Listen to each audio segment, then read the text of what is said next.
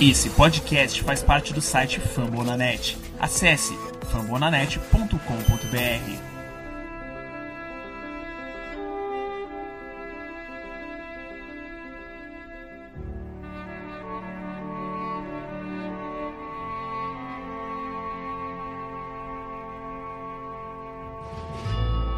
Velho, eu acabei de chegar aqui em casa, velho. E eu tava rezando. 10-2? 10-2? Eu abro o grupo, cara. E tá 10-2, velho. Porra, cara, nosso time é uma porra, cara. Eu tô feliz demais, velho. É Baltimore, porra. Voa, Corvão. Porra, caralho.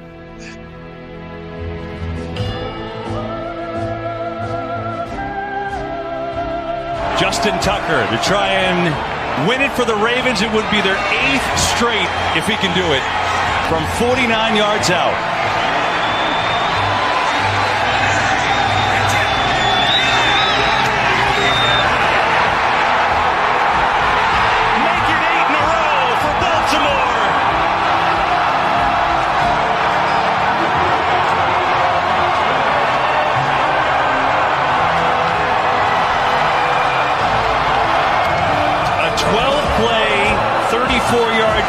But the Ravens took off six and a half minutes off the clock, and they give it to their ice water kicker, Justin Tucker. 49 yards.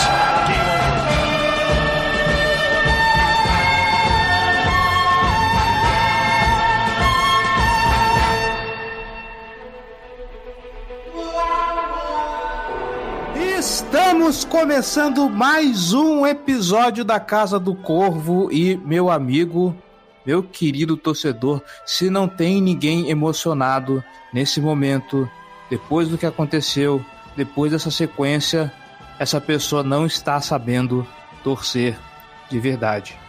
Eu sou Cleverton Linhares e estou aqui com João Gabriel Jali. Boa tarde, João. Muitíssimo boa tarde.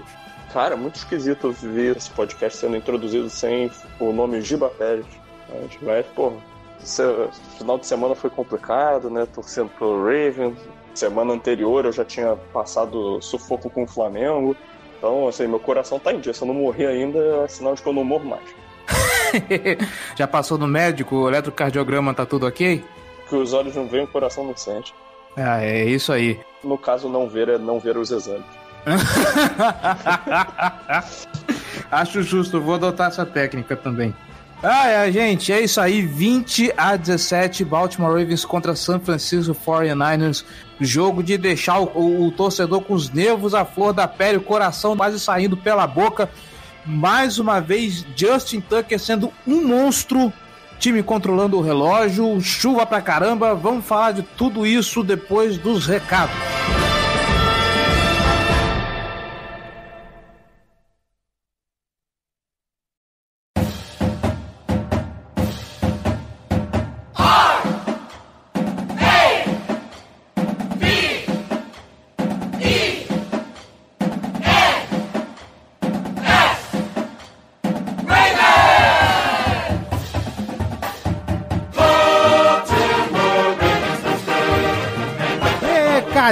Rápidos, meu Deus do céu, eu tô tão no hype que até pra fazer esses recados hoje vai ser complicado, mas bora lá. Você que está escutando a Casa do Corvo, eu agora vou começar a fazer que nem o Vasco com a sua campanha de sócio torcedor, eu vou fazer a mesma coisa para esse podcast.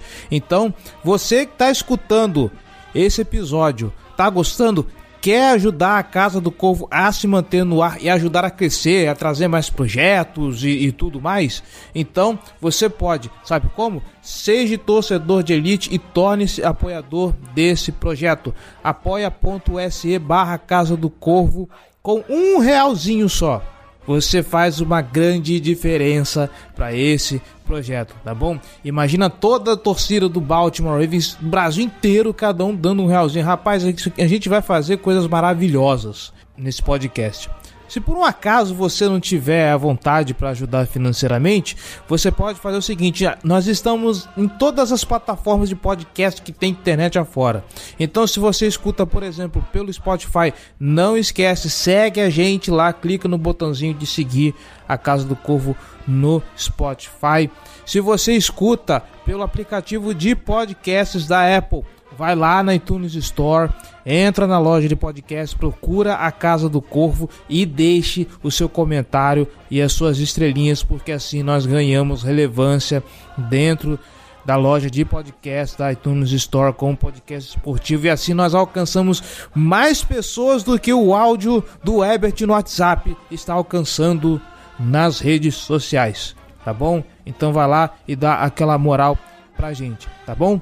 Nossas redes sociais facebook.com barra Casa do Corvo BR, nossos twitters, arroba Casa do Corvo, arroba BRavensBra, arroba JGGL, arroba Ravens Brasil, o perfil da torcida oficial do Baltimore Ravens aqui em Terra Supiniquis. Alô Rio de Janeiro, dia 8 de dezembro, a Ravens Flock tem um encontro marcado em Ipanema, no Lord Jeans Pub, para assistir Baltimore Ravens e Buffalo Bills. Aproveita que tá todo mundo animado, tá todo mundo no hype. Vamos lá apoiar o time. Elogios, sugestões, dúvidas ou críticas, casa do corvo br@gmail.com. Nós queremos ouvir o seu feedback, nós queremos ouvir o que você tem a dizer sobre esse projeto maravilhoso, tá bom? Ou então você vá no post desse episódio lá em Fambonanet e deixe o seu comentário para que ele possa ser lido aqui no nosso podcast, tá? Hoje não tem comentários, eu não sei porquê, eu não sei porque que vocês resolveram sumir essa semana, mas tudo bem. Falando em Fambonanet, não se esqueça, se por um acaso você que está escutando isso aqui não é torcedor do Baltimore Ravens, está procurando um podcast para seu time, para sua torcida, fambonanet.com.br Lá, além da Casa do Corvo, tem o Fambrinho toda quinta-feira, tem o Noaro falando de NBA, tem o Esportismo fazendo um geralzão sobre esportes americanos e pelo menos uns 30 podcasts de times, tanto de NFL quanto de NBA. Então, se você está procurando algum podcast sobre seu time da NBA ou da NFL, é quase certeza que vai ter um aqui pro seu time, pra sua torcida, tá bom? Acho que é isso. Já falei demais. Vocês não querem ficar ouvindo falando blá blá blá. Vocês querem ouvir falar de Baltimore Ravens e San Francisco 49ers, não é mesmo? Então vamos embora pra pauta.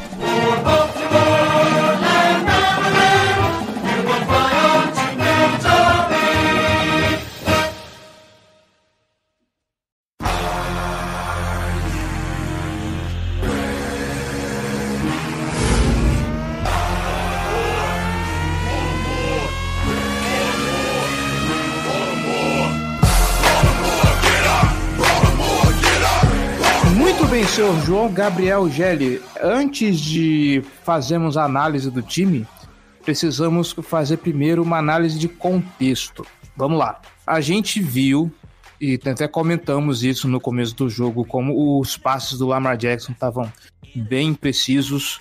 Era um dia de chuva, do outro lado era um San Francisco 49ers, que a gente sabe que não estava vindo de um 10-1 à toa, a gente sabe da força desse time. E o jogo foi apertado até o último segundo, literalmente.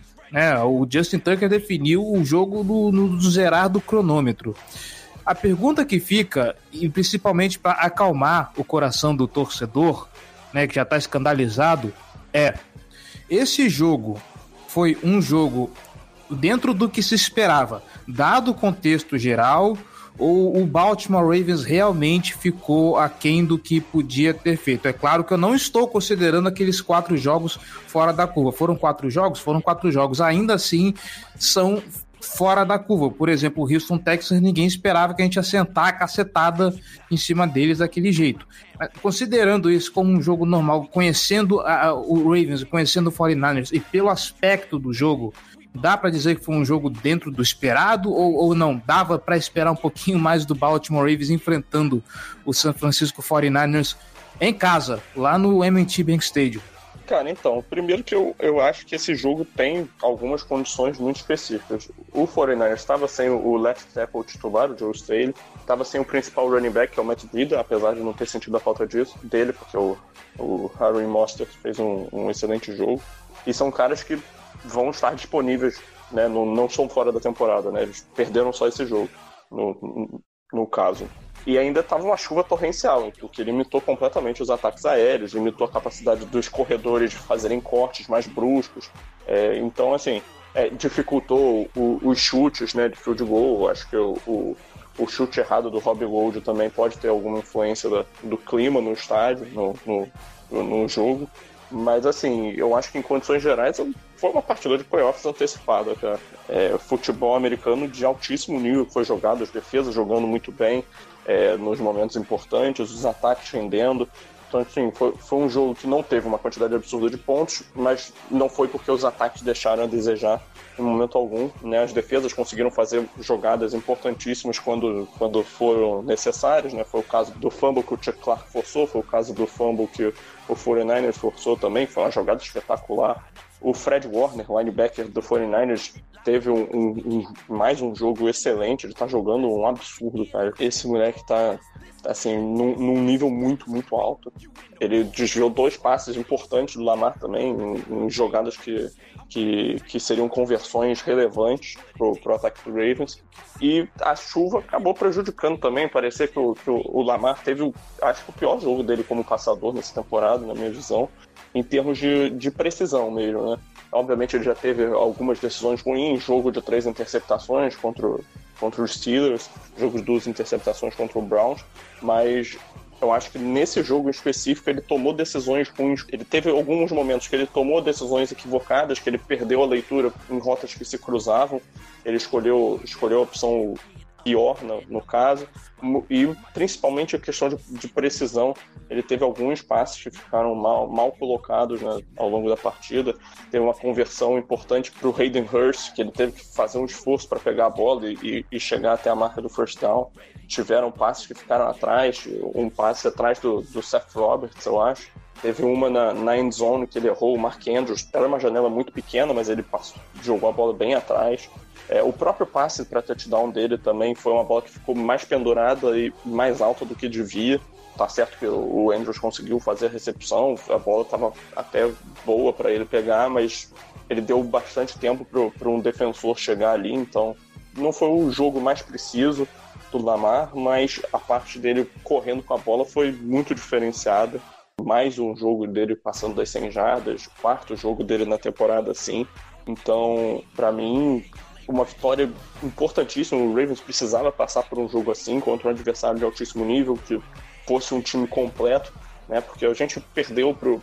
É, a gente teve um jogo muito duro contra os Steelers, mas foi um jogo que foi abaixo do nosso ataque e contra um ataque que estava todo baleado já, que não é um ataque de, de nível de playoffs. O caso dessa partida foi. Então, assim, eu acho que o Ravens jogou um, um bom jogo, nos dois lados da bola. O 49 jogou um bom jogo nos dois lados da bola. Não tenho asteriscos para botar nesse no sentido de desempenho. É mais a questão de clima, lesões e tal. É, o, foi bom você ter colocado a questão da chuva, porque o Lamar, depois na coletiva de imprensa, ele inclusive citou esse problema. Perguntaram para ele o, o, quanto que o, o tempo atrapalhou o jogo dele e você viu que ele estava transtornadíssimo falando a respeito disso, de como atrapalhou na questão de visibilidade, na questão de concentração, na questão de passar as bolas mesmo. Inclusive, o time, semana passada, a pedido dele, treinou com as bolas molhadas justamente para já se habituar ao clima que viria a cair no, no MT Bank Stadium nesse domingo. E a gente sabe como é complicado, né? Jogar no frio, jogar na chuva. É um tipo de jogo que favorece muito mais o jogo corrido e o Lamar Jackson, apesar de ser um ótimo passador, a gente sabe que é um cara em desenvolvimento ainda. Ele tem muito para crescer. Talvez um QB mais experimentado ali conseguisse decisões melhores e passes mais precisos. Mas não vamos reclamar, não, não, não é a, pior tragédia do, do mundo. Houve problemas um pouco mais escancarados do que esse no jogo. Mas final, pelo menos a gente saiu com a vitória, né? Vamos dar uma passadinha no, no box score só para a gente ver como foi o desempenho do ataque nesse jogo. Uh, o Lamar Jackson passando, ele teve 14 dos 23 passes completados para 105 jardas, uh, um rate de 86.3, então um rate até bom, né, levando em conta a situação do jogo Correndo, o Lamar Jackson foi o principal corredor do time, com, com 16 tentativas para 101 carregadas. Atrás dele vem Mark Ingram com 15 para 59, Gus Edwards com 6 para 15. E aqui vai a primeira pontuação. O jogo corrido, obviamente, a gente está vendo o Lamar Jackson com 101 jardas, porque o, o, o Lamar Jackson ele é um bom velocista, ele está faz, ele tá fazendo corridas achando espaços bem interessantes na DL adversária. Agora, a gente olha para Mark Ingram, a gente olha para Gus Edwards, e muito se fala de ah, será que acharam o, ponto fraco do Baltimore Ravens? Não é para tudo isso também, né? Mas a gente tem que levar em conta que o San Francisco 49ers fez um jogo muito bom parando o ataque corrido do Baltimore Ravens essa partida. Você concorda comigo? Cara, eu, eu, eu não, não sei se, se o ataque terrestre foi tão limitado assim.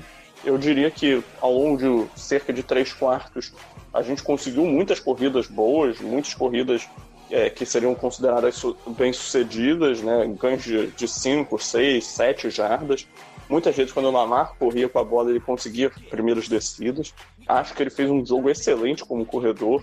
Só que aí o time teve, no primeiro drive, o Foreigners conseguiu evitar, né? Conseguiu forçar um punch. Aí depois foram dois, dois drives de touchdown, um drive que terminou com, com field goal. E, e aí, na volta do, do segundo tempo, o Ravens com, com a bola estava avançando muito bem. O Lamar fez aquela corrida excepcional que terminou com fumble. Né? E naquele drive, cara, o, o Ravens correu muito bem com a bola. Ele tava, toda corrida era tipo 6, 7 jardas. Acho que só teve uma ou duas corridas naquele drive que não foram ganhos bons assim. Mas aí depois né, desse fumble, pareceu que o jogo terrestre deu, deu uma caída de rendimento, teve uma queda de rendimento. O 49ers ele conseguiu dar uma contida boa no nosso ataque terrestre no, na parte final da partida, mas mesmo assim o, o Lamar ainda conseguiu aquela conversão importantíssima no último drive, na quarta descida, naquele sneak. Depois também teve uma outra conversão importante, uma terceira descida curta, para fazer com que a bola terminasse, o jogo terminasse com a bola no, no, nos pés do Tuck. Então, assim, em algum momento os times iam conseguir, ia ter algum time que ia conseguir dar uma segurada no nosso ataque terrestre por alguma parcela maior de tempo durante a, durante a partida. Acho muito bom que isso aconteceu. Não acho que aconteceu de forma completa, mas acho bom que aconteceu e o time conseguiu se virar e buscar a vitória do mesmo jeito. A defesa colaborou, o Lamar conseguiu acertar alguns passes quando precisava, é, é, ele conseguiu, ele mesmo conseguiu conversões quando precisava. Mas assim, se você olhar para o lado dos running backs mesmo, aí sim eu concordo que foi mais limitado é, o ataque terrestre. É, eu acho que a percepção que o torcedor tem é justamente porque a gente está vindo de partidas muito explosivas. O ataque está tá, tá sendo bastante explosivo, mérito dele próprio, mas também a gente tem que levar em conta que as defesas, de Houston estava praticamente irreconhecível no domingo passado. Por isso que a gente fica meio espantado quando a gente olha esse jogo do San Francisco 49ers e, e, meu Deus, o que será que aconteceu? Concordo contigo, foi bom que tenha acontecido. Agora, olhar o tape, ver o que pode fazer para melhorar, ver o que, que dá para adaptar e. Bom, esse ataque do Baltimore Ravens, ele, a gente sempre vive falando que ele é uma ameaça tripla com o Lamar Jackson, eu não acho que vai ser simplesmente descobrir a receita para parar o Baltimore Ravens. Eu acho que vai demorar um pouquinho porque é um ataque muito versátil. Saindo do da corrida indo para o passe, a gente tem que destacar a, a grande partida do Mark Andrews, nesse jogo, apesar de não ter, não ter feito tantas recepções, né? Ele, ele só pegou 50% dos passes, mas ainda assim um cara que teve um aproveitamento muito bom. Ele e o Hayden Hurst, né? Parabéns para o nosso corpo de, de, de nessa partida. Mark Andrews que teve três recepções para 50 jardas, o Hayden Hurst que teve três recepções de quatro targets para 21 jardas. A gente não viu muito do, do Marquise Brown, nem sei se ele estava se ele não entrou no jogo, mas assim, a gente vive batendo nessa tecla e esse domingo foi um reforço. O, Baltimore Ravens tem um dos melhores corpos de Tyrants, talvez não tenha o Tyrande talentoso, mas o grupo, como geral, é um grupo muito bom, se não é o melhor corpo de Tyrants, é um dos melhores. Existem times que tem um cara que é um destaque, mas você olhar como o corpo de Tyrants do Ravens trabalha, a gente vê que tem bastante talento no time. Eu, eu acho que, que o, o nosso grupo de Tyrands, quando você junta todas as valências, o quanto os caras são completos, é, é um grupo assim que eu não vejo nenhum outro igual na, na, na NFL. Né? São três Tyrands capazes de bloquear, sair para os passes. Obviamente, alguns são melhores que os outros em, em algum aspecto específico, mas eles são, eles são três que se complementam muito bem e, e oferecem uma variação muito boa para o time, tanto para o ataque terrestre quanto para o ataque aéreo. É, variações na, na red zone também, né, nas últimas jardas do campo. Então, assim, são, são uma parte muito importante desse, desse ataque. É, o Mark Andrews teve um jogo muito bom, fez uma série de, de jogadas importantes, uma conversão relevante na última campanha, o touchdown, o, primeiro, o, o único touchdown aéreo, né? Do, do time na partida.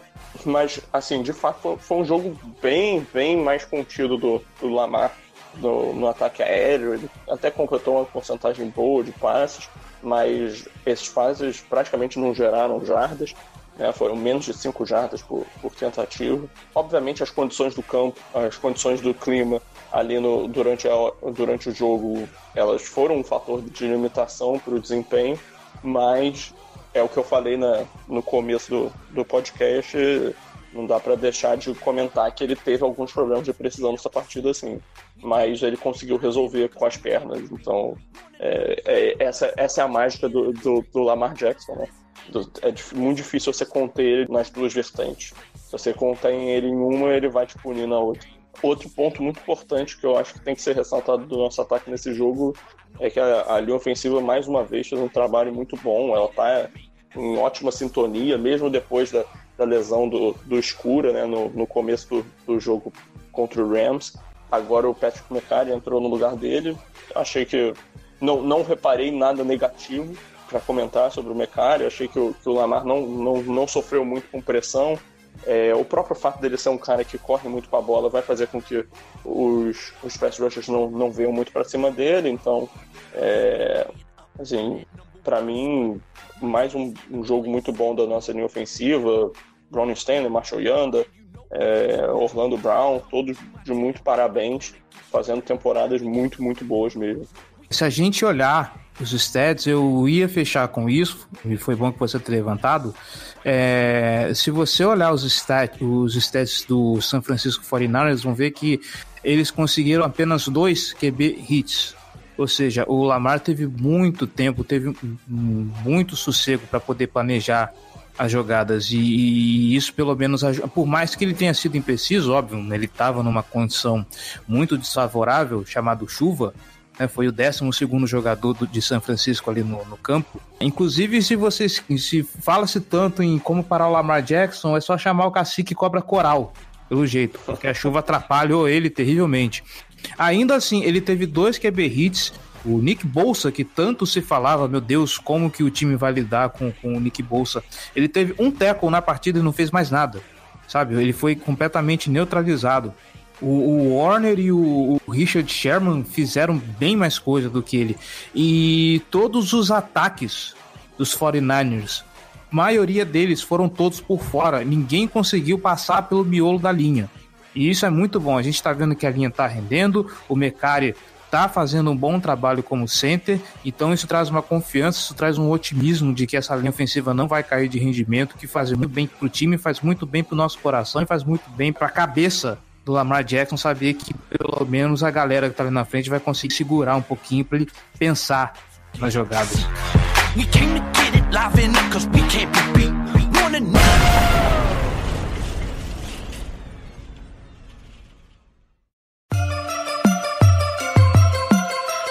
purple, black and purple, black and purple, black and purple. Black and purple, black and purple, black and purple, black and purple. Falando da defesa, primeiro destaque que a gente tem que dar aqui, Chuck Clark. Esse cara conseguiu sete tackles combinados, um sec, eu acho que teve um tackle for loss, se não me engano, um QB hit e um fumble forçado.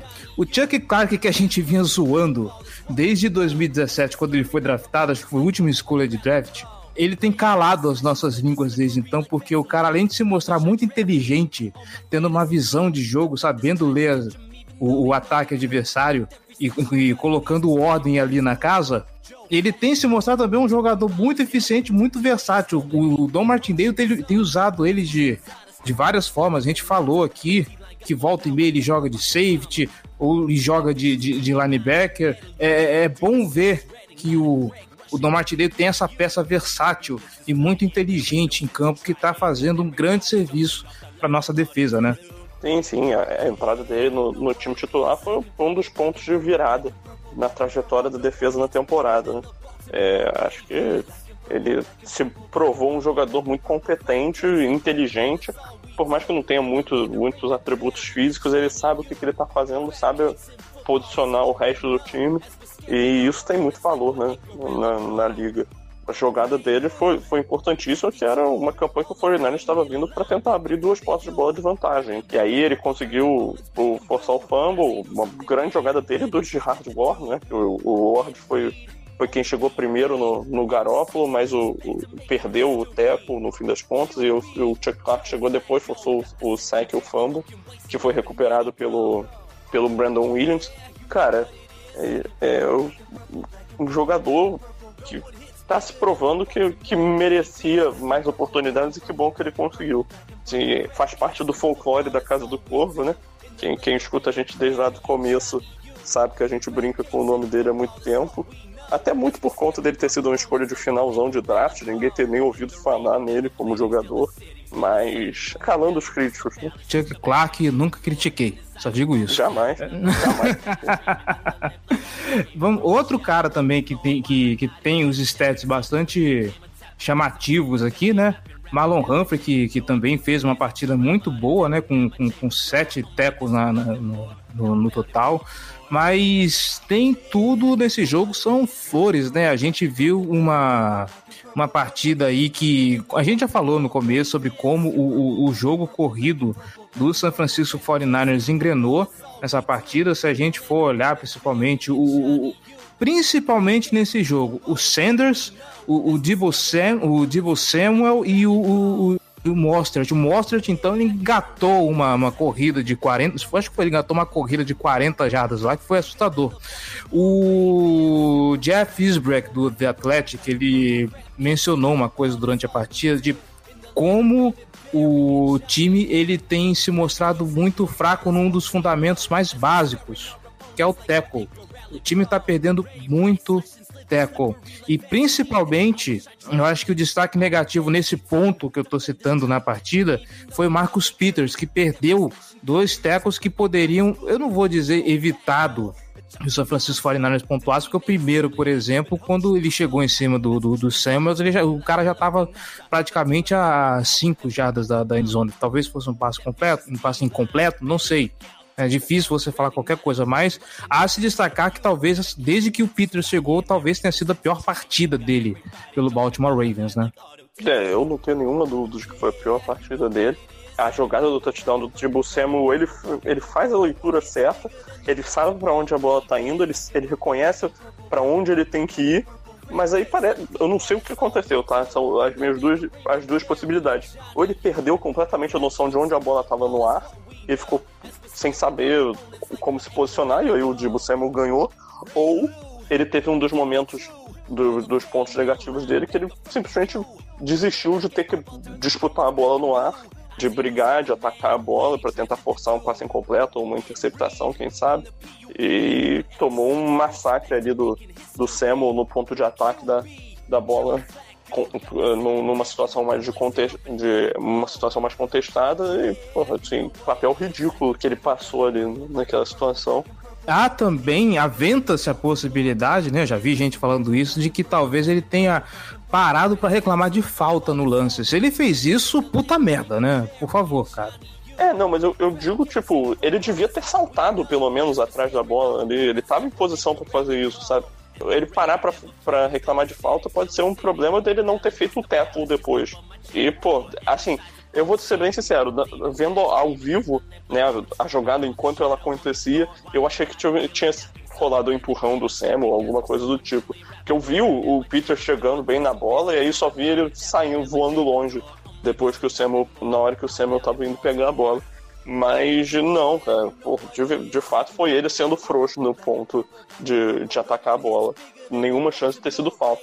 Questão de, de falta, interferência e tal, é até um ponto intrigante dessa partida, né? Porque o, o Ravens teve uma, uma falta de, de interferência marcada contra o Marlon Humphrey numa quarta descida e depois teve uma também contra o Mark Andrews que não foi marcado.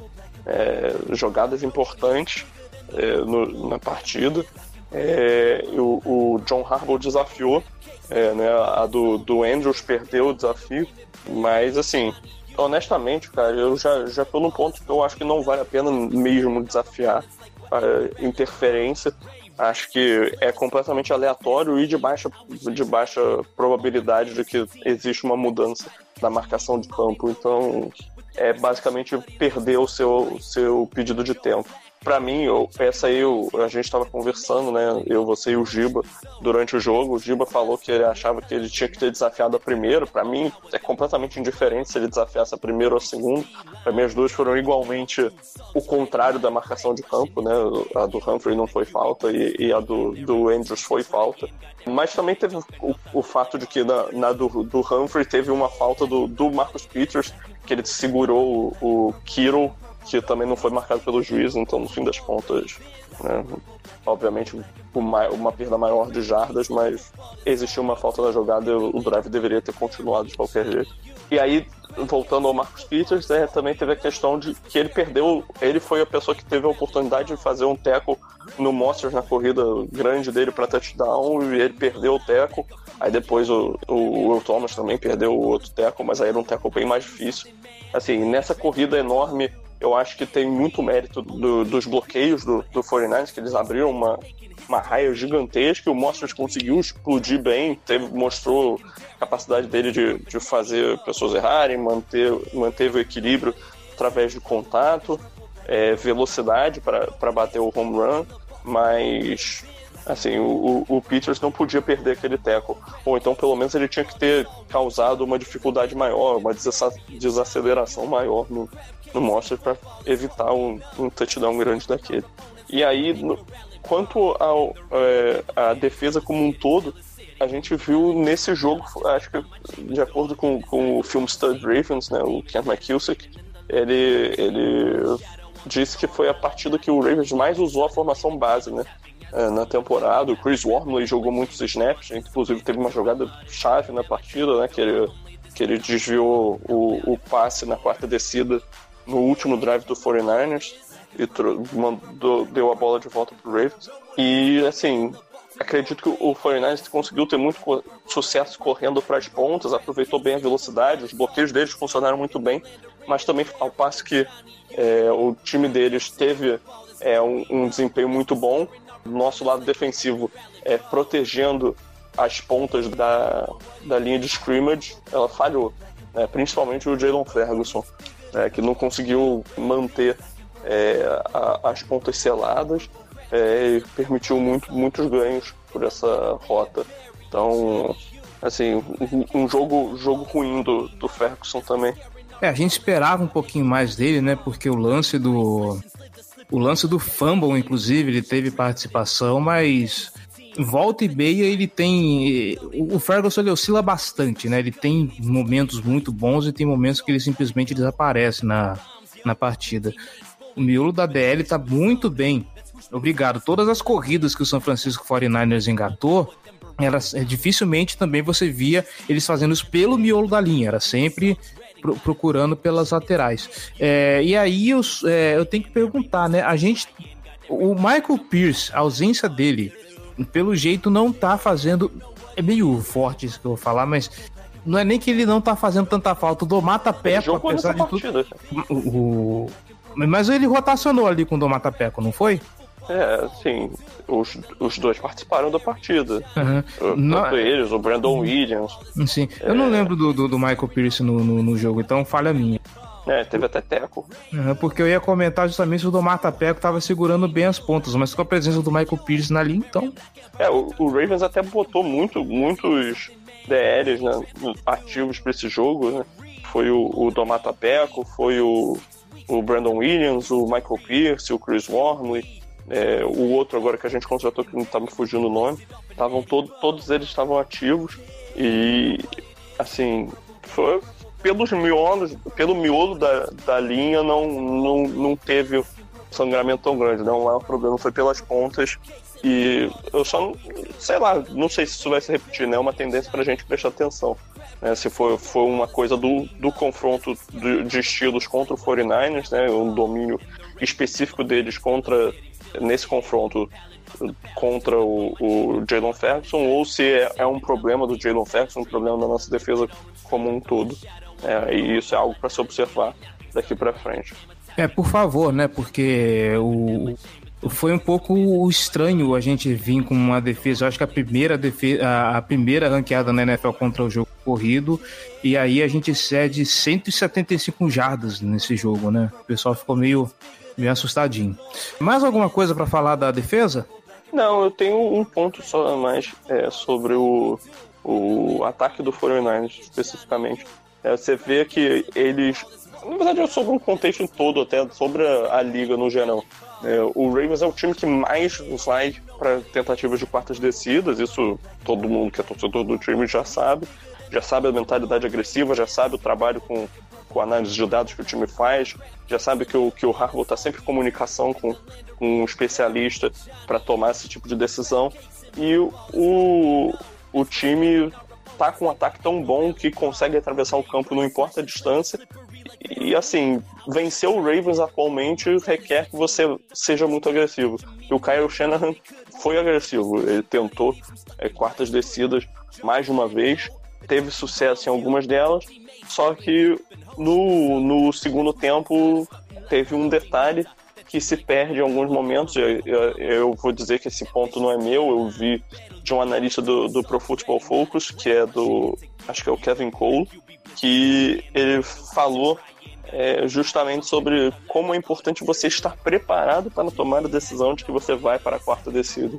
E eu digo isso porque o 49ers, em duas situações, eles botaram um ataque em campo para tentar a quarta descida e teve que pedir um tempo antes da jogada. Foi o caso, inclusive, da última jogada deles de ataque da, da partida, que foi o, passe desviado do, do Wormley. Nisso, sobrou só um tempo para eles pedirem, e esse pedido de tempo não foi suficiente para conter o ataque do, do, Ravens, né? Manter alguma coisa do relógio. E aí o Ravens conseguiu simplesmente obliterar o resto do relógio e chutar o field goal.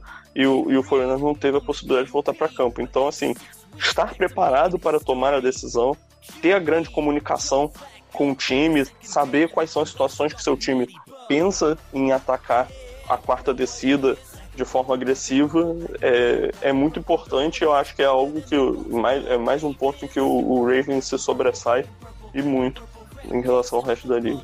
Acho que foi contra depois da vitória contra o Seattle Seahawks que eu postei uma essa estatística de que os Ravens eram o segundo time com maior conversão de, se eu não me engano, acho que era de terceira ou quarta descida, eu acho que era conversão de quarta descida. E à frente dos Ravens eram só o San Francisco 49ers. O problema é a incidência de, de quartas descidas pro San Francisco até aquele momento era baixíssima, era pífia sabe? Então, é, isso que você levantou é interessante, porque o San Francisco 49ers não está acostumado a se colocar nesse tipo de situação. E isso é interessante de ver, esse, é, é o detalhe mental do jogo, porque quando chegou no adversário que obriga você a fazer isso, e normalmente você é, o pensamento normal é você ir pro punch, é você ir pro, pro field goal, mas agora você tá é, enfrentando um adversário muito forte que tá te colocando numa situação dessa, e se você chutar punch ou fazer field goal, você vai perder o jogo. E isso que você falou é legal, cara. Realmente eu não tinha parado para pensar nisso. O, o, mental nessas horas é muito importante. Você estar preparado para esse tipo de situação. E se eu precisar ir para uma quarta descida? É, né? E se eu estiver enfrentando um time muito forte, o time forçar a essa situação? É algo realmente para se observar. Justin Ellis, o nome do, do defensive tackle que o Ravens contratou, que eu tava me fugindo o nome. Ah, sim. Ah, sim. E não vamos comentar sobre o fumble do, do Lamar Jackson, que foi o primeiro dele em muito tempo, o mérito Ah, eu do, falei do defensor. isso, né? Inclusive. É, só pra gente fechar, eu acho que hoje merece um espacinho especial pro time de especialistas do Baltimore Ravens, que a gente vinha brincando, a gente vinha comentando de uma forma meio anedótica, né, de que o, o Sam Cook tá ganhando dinheiro mais fácil da NFL, porque ele praticamente não entrava em campo. O time de especialistas, quando entrou, fez a diferença. Eu não tô falando nem do chute do Justin Tucker, eu tô falando de, do time de especialistas como um todo. Aquele punch do Sam Cook, que o, o Chris Moore tirou em cima da linha e deixou o, o San Francisco 49ers com costas na parede, o que, que é aquilo, cara? Sabe? É, aprende Jason Garrett, tá? As pessoas negligenciam um pouco a, a função do time de especialistas, mas ele em jogos assim, nesses momentos, eles são muito importantes, porque faz uma diferença muito grande você colocar o time começando lá do fundo do campo, ou colocar ele começando da linha de, sei lá, de 40 jardas do, do, do, do próprio campo. Quanto mais menos campo você ceder para o seu adversário, melhor. E é nesse momento que você vê como o time de especialistas faz a diferença. Um esforço excepcional. Ainda combinou o esforço, o controle corporal, atleticismo e sorte da bola não ter quicado, né? Aquele último kick que ficou a um trisco da, a um tris da, de quicar na, na linha da end zone, né? Então uniu todos os fatores necessários, assim, foi jogada fantástica. É, o Sankook fazendo um punch logo no primeiro drive, coisa que a gente não está acostumado, fora Harbour. como, é. como ele já foi muitas vezes na carreira dele no, no Ravens, ele estava precisando de um momento desse, nessa, né, mais um momento desse nessa temporada. É, acho que, que é legal é, criar confiança, até porque ele não está não tá sendo tão, tão necessário até agora né, no, no ano. Não está sendo necessário, mas eu digo que Sam Cook ainda é o melhor Panther da liga e, e quem discordar não, disso... Eu falei do Tucker é nesse isso. caso mesmo da parte da. Na verdade, nenhum dos dois está sendo muito utilizado, né? Uhum. Ob obviamente o Tucker mais, porque o ataque rende, aí tem que chutar extra points e tal, mas em termos de field goals, de, de alto grau de complexidade, ele não tá, não tá sendo muito exigido, né? Amém, né? Amém. Porque antes tinha aquela anedota, né? De, pô, passou da linha de 50 jardas, já pode pôr o Tucker pra chutar. Agora, isso, ainda... Isso. Agora ainda bem que a gente não tá precisando chegar nesse tipo de situação. E muitas vezes a situação em que o time chutaria de, de 50 jardas é, até começo do ano passado é, é, a situação que o time atualmente ele vai para uma tentativa de quarta descida. Que, é que satisfação um... que é ter um ataque tão, tão maravilhoso quanto esse que facilita a vida do, do nosso kicker.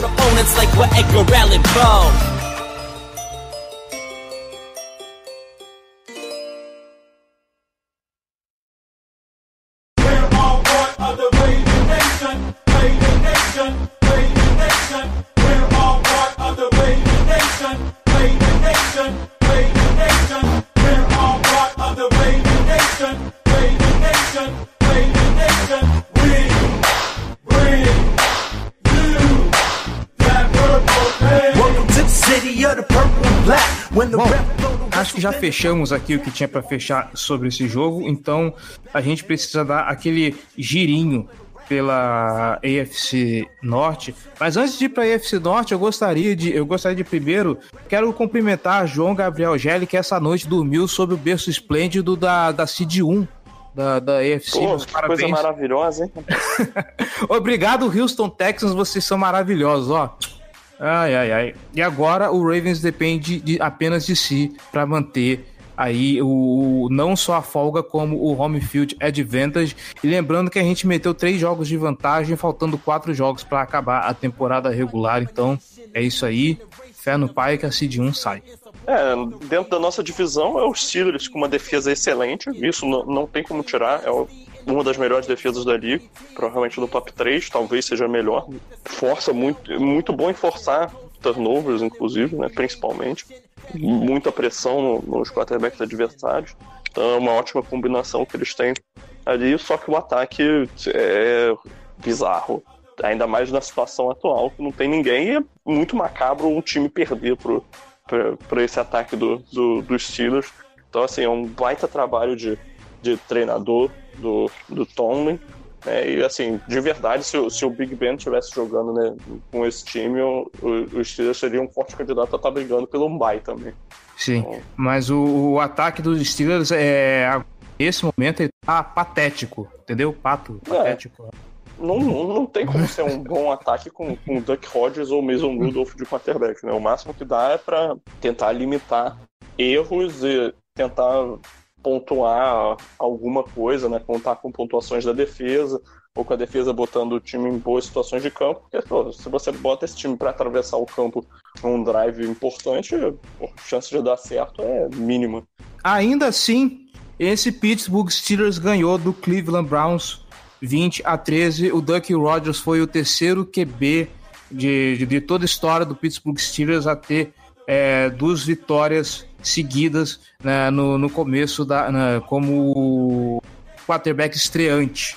Isso diz muito sobre como vem o Cleveland Browns, que obviamente está com o Miles Garrett suspenso, né, por conta daquele episódio horrendo. É, eu acho que o Bengals, né, venceu a primeira partida deles na temporada, é, finalmente, mas assim como a gente não, não fala mais do Bengals, eu acho que já é o momento que a gente não precisa mais falar do Browns também. Uhum. É, e assim, acho que como, na divisão como um todo, eu diria que ela já está praticamente sacramentada pro, pro Ravens, né? Basicamente conseguir mais uma, uma vitória, uma derrota dos Steelers e tal. E eu queria então, dizer que Jets a gente espera vocês na semana 15, né? É. Então, semana assim, 15? Semana 15, isso mesmo. É, semana 15. Semana 15. Ah, Próxima é, é Bills, e depois o, o, Jets. Falando em Buffalo Bills, João Gabriel Gélia, esse time que virou a sensação da AFC East por está dando aí um. Meu Deus. tá, ok. Bora lá. É, o Buffalo Bills veio de vitória contra o. Não é que eu esqueci quem o Buffalo Bills. Isso, Dallas Cowboys. Foi jogo de. Foi jogo de, de dia de ação de graças, eu esqueci, gente. Não que o Dallas Cowboys também tenha, seja grande coisa esse ano, mas, com todo respeito ao Dallas Cowboys, mas, pois é, né? A gente tem que reconhecer alguns probleminhas nesse time. Entretanto, o Bills está aí virando a sensação da AFC East. O jogo deles contra os Steelers virou prime time. Vai, vai virar Sunday Night Football. Quem diria Buffalo Bills no. no... É, rapaz, esse jogo das. Cara, eu, eu, eu, não gostaria nem um pouco de ver esse jogo no Prime Time. Pô, outro jogo era Chargers contra. Vikings. Nem lembro qual que era, mas ninguém quer mais ver o Los Angeles, o, o Los Angeles Prime Time também, tadinho. Sim, não, de fato. Mas Steelers e Bills tem, deve ser feio, cara. Deve ser um jogo feio. Eu só sei que Josh Allen, John Brown. Ah, John, Josh Allen, John Brown aí estão aí mostrando que podem incomodar um pouquinho. Atualmente o Bills está com o terceiro. Tá com, não, não é a terceira vaga. Está com o primeiro wild card, né? Vem Bills Isso. e Steelers, se eu não me engano. É o primeiro gente... wild card, mas é a terceira melhor campanha da, da conferência. Sim. E aí eu te pergunto o que esperar desse jogo. Esse jogo vai ser em Buffalo, certo? Isso. Fala Buffalo, Buffalo, Buffalo, Buffalo. O Buffalo vão ter. Não, não, não vão ter caralhos voadores, zero, né? Mas ainda assim é, é, o Buffalo Bills é um desses quatro times que a gente esperava aí que fossem complicar pro nosso lado, né? Sim, é, é, é um jogo que vai ter alguma dificuldade, né? Porque é uma defesa muito boa.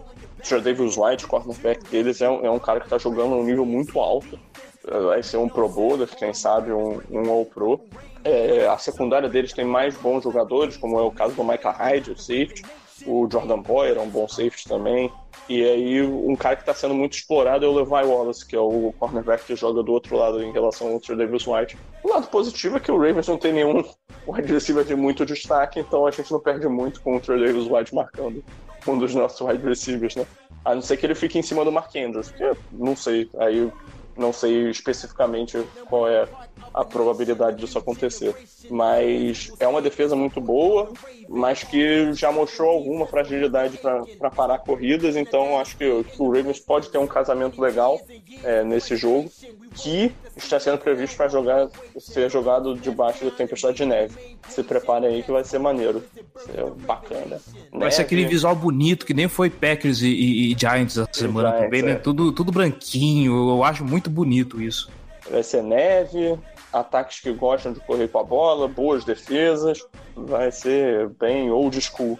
é praticamente um playoffs adiantado, né? Em questão de cenário. Sim, né? dois, dois times que estarão nos playoffs, duas das três melhores campanhas da conferência. O Bills querendo jogar para se manter vivo na corrida para ganhar a divisão, né? Que eles podem ainda vencer o, a, a AFC Leste. E o, o, o Ravens tentando sacramentar aí uma, uma sequência espetacular, prolongar, né? Chegar à nona vitória seguida.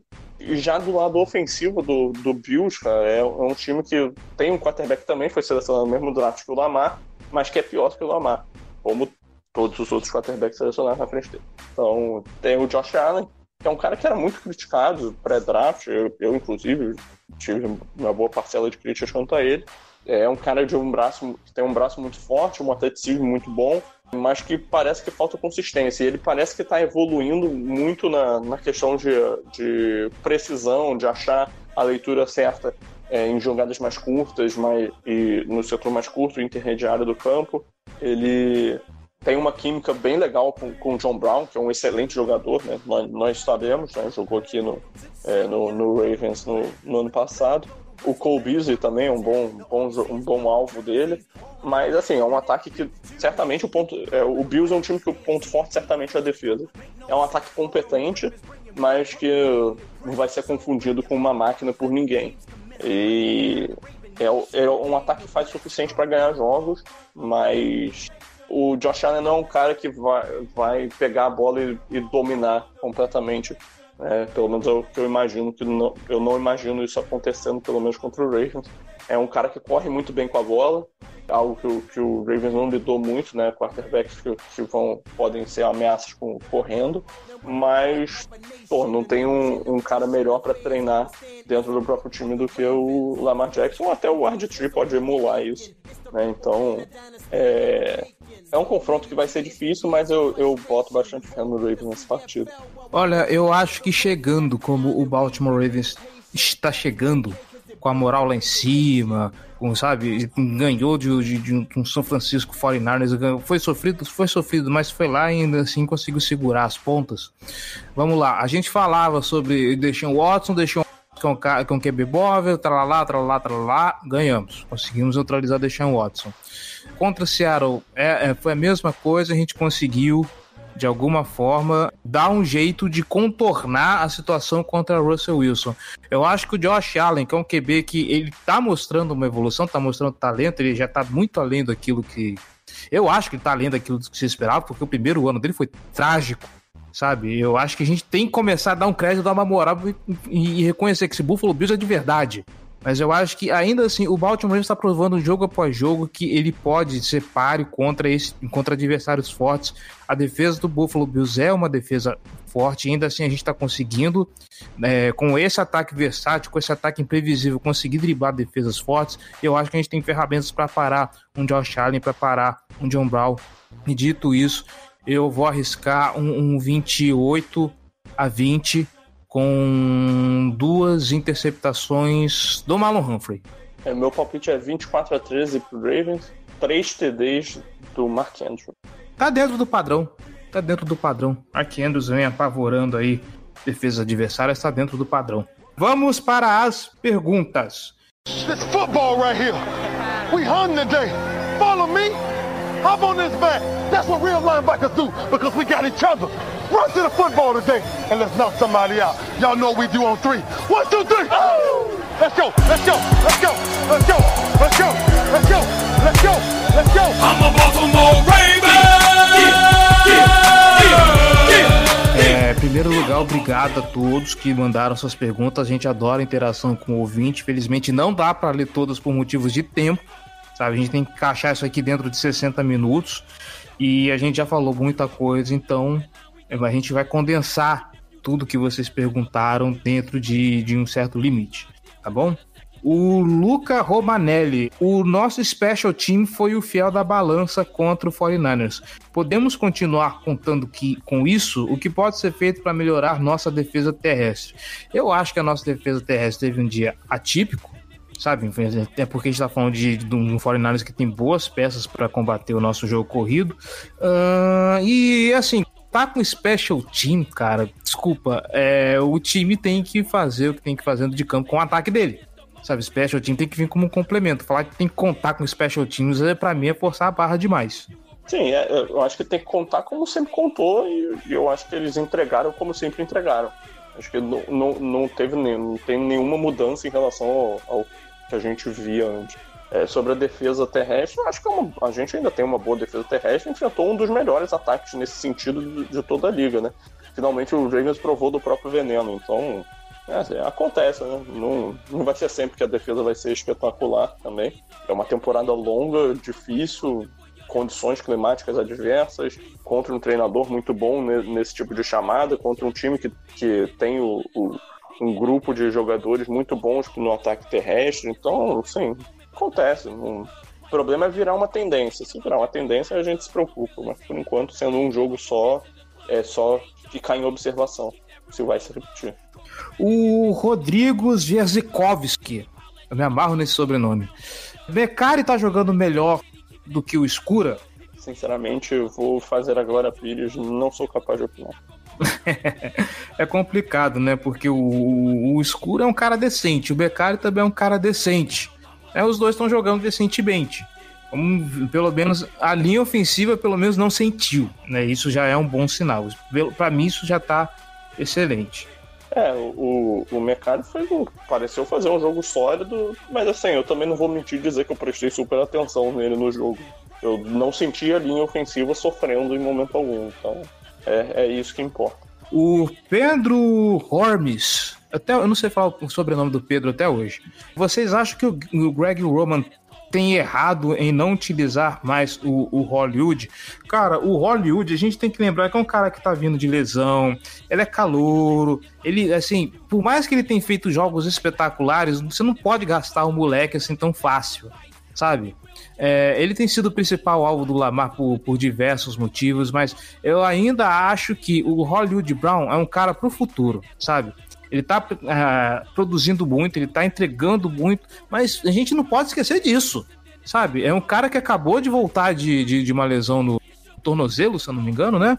Então, vamos com, com, com, calma com o garoto. Deixa, deixa o moleque trabalhar, deixa o Roman trabalhar. Eu não acho que é uma questão de, ah, ele não tá utilizando muito o Hollywood Brown. Ah, o, o, ataque tá indo do, do, jeito que pode. Se o Hollywood não consegue separação, não tem como o Lamar Jackson passar a bola para ele também, né? É, o, o, o que eu acho do, do Hollywood é que, sei lá, é, foi o que eu comentei alguns podcasts atrás, é de que ele parece estar fugindo muito do contato, é, de forma até cômica. É, no, uma das primeiras jogadas do Ravens na partida foi, foi um, um daqueles passes que o Lamar só jogou a bola pro alto pro, pro Hollywood, cruzando a formação, pegar e correr com a bola, né? Tipo um end around, mas que é uma jogada de passe, né? O Lamar jogou a bola para frente que não, não rendeu muita coisa, mas o, o Ravens tem que buscar explorar um pouco mais sim a velocidade dele, mas sei lá, eu acho que algum toque mais manufaturado para ele seria algo como um screen ou uma jogada como essa e, e ele fugindo do contato como estava fugindo perde um pouco do impacto nesse sentido. A chance dele produzir com a, com a bola nas mãos acaba reduzindo de alguma forma. Eu acho que a gente ainda vai ver essa participação maior dele no, no plano de jogo mas também o Lamar passou muito pouco a bola nesse partido, então é esperar para ver. Não, não acho que é, que é um, um algo para se preocupar, mas também não acho que é, que é algo que deve passar desapercebido. Né? É uma observação relevante. Sim. Uhum, concordo. É, mas eu acho que, sei lá, quando o Hollywood Brown some, eu acho que as pessoas, é, eu acho que existe um alarde que não é para tanto. A gente tem Mark Andrews, a gente tem Willis Zend, Willis Zend que fez uns, umas recepções muito bonitas nesse jogo, sabe? A gente tem de, um corpo de recebedores como um todo, incluindo todo mundo mesmo. Ele é bastante diverso, então o Lamar tem margem para trabalhar legal. É, vai me preocupar se nos, próximos anos o, o Hollywood Brown, que foi foi draftado para ser um cara explosivo, para esticar o campo com a velocidade dele, não conseguir render aquilo que ele foi planejado. Aí me preocupa. Mas para calor, para primeiro ano, sabe? E com, como eu já falei, com esse leque de recebedores bem diversos que a gente tem, que tá rendendo bem, acho que dá para, né, se aliviar um pouquinho. E para encerrar, essa aqui vai ficar meio é, quase uma pergunta retórica, né, do Fernando Chimude. A gente se vê semana que vem. Me expliquem como que um time pode estar 10-2 com o running back jogando de QB e qual o palpite para esse jogo que eles enfrentarão um time 9-3 com um Tyrande de QB. É, só para contextualizar, né, existia na época do draft existia a piada que quando as pessoas faziam comentários que o Lamar deveria virar wide receiver, outras pessoas brincavam de volta de que o Josh Allen deveria virar um Tyrande é, para jogar na NFL. Enfim, só uhum. contextualizando. Uhum. E tá aí os dois aí como dois melhores QBs de 2018. Da classe na temporada. Uhum.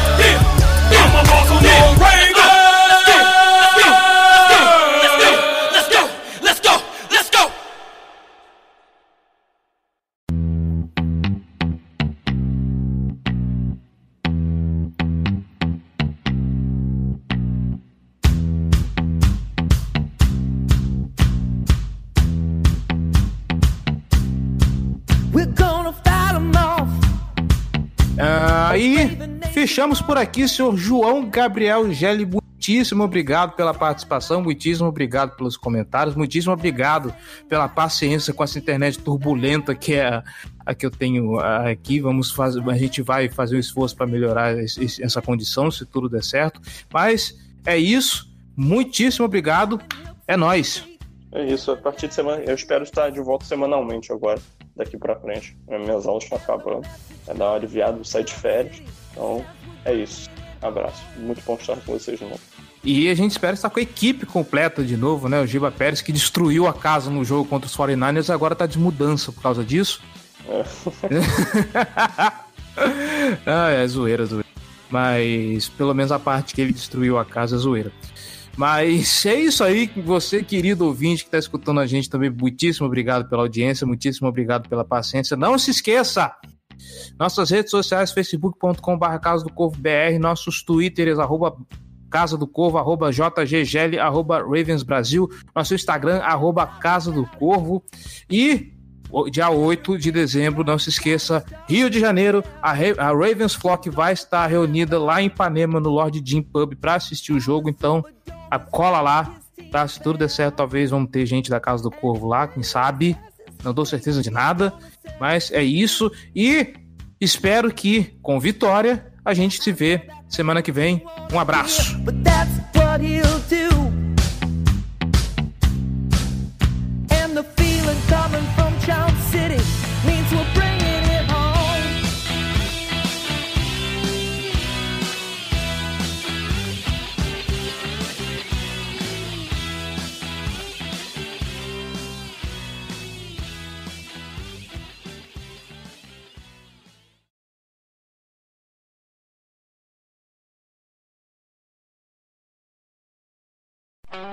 Esse podcast foi editado por Megasonic Podcasts.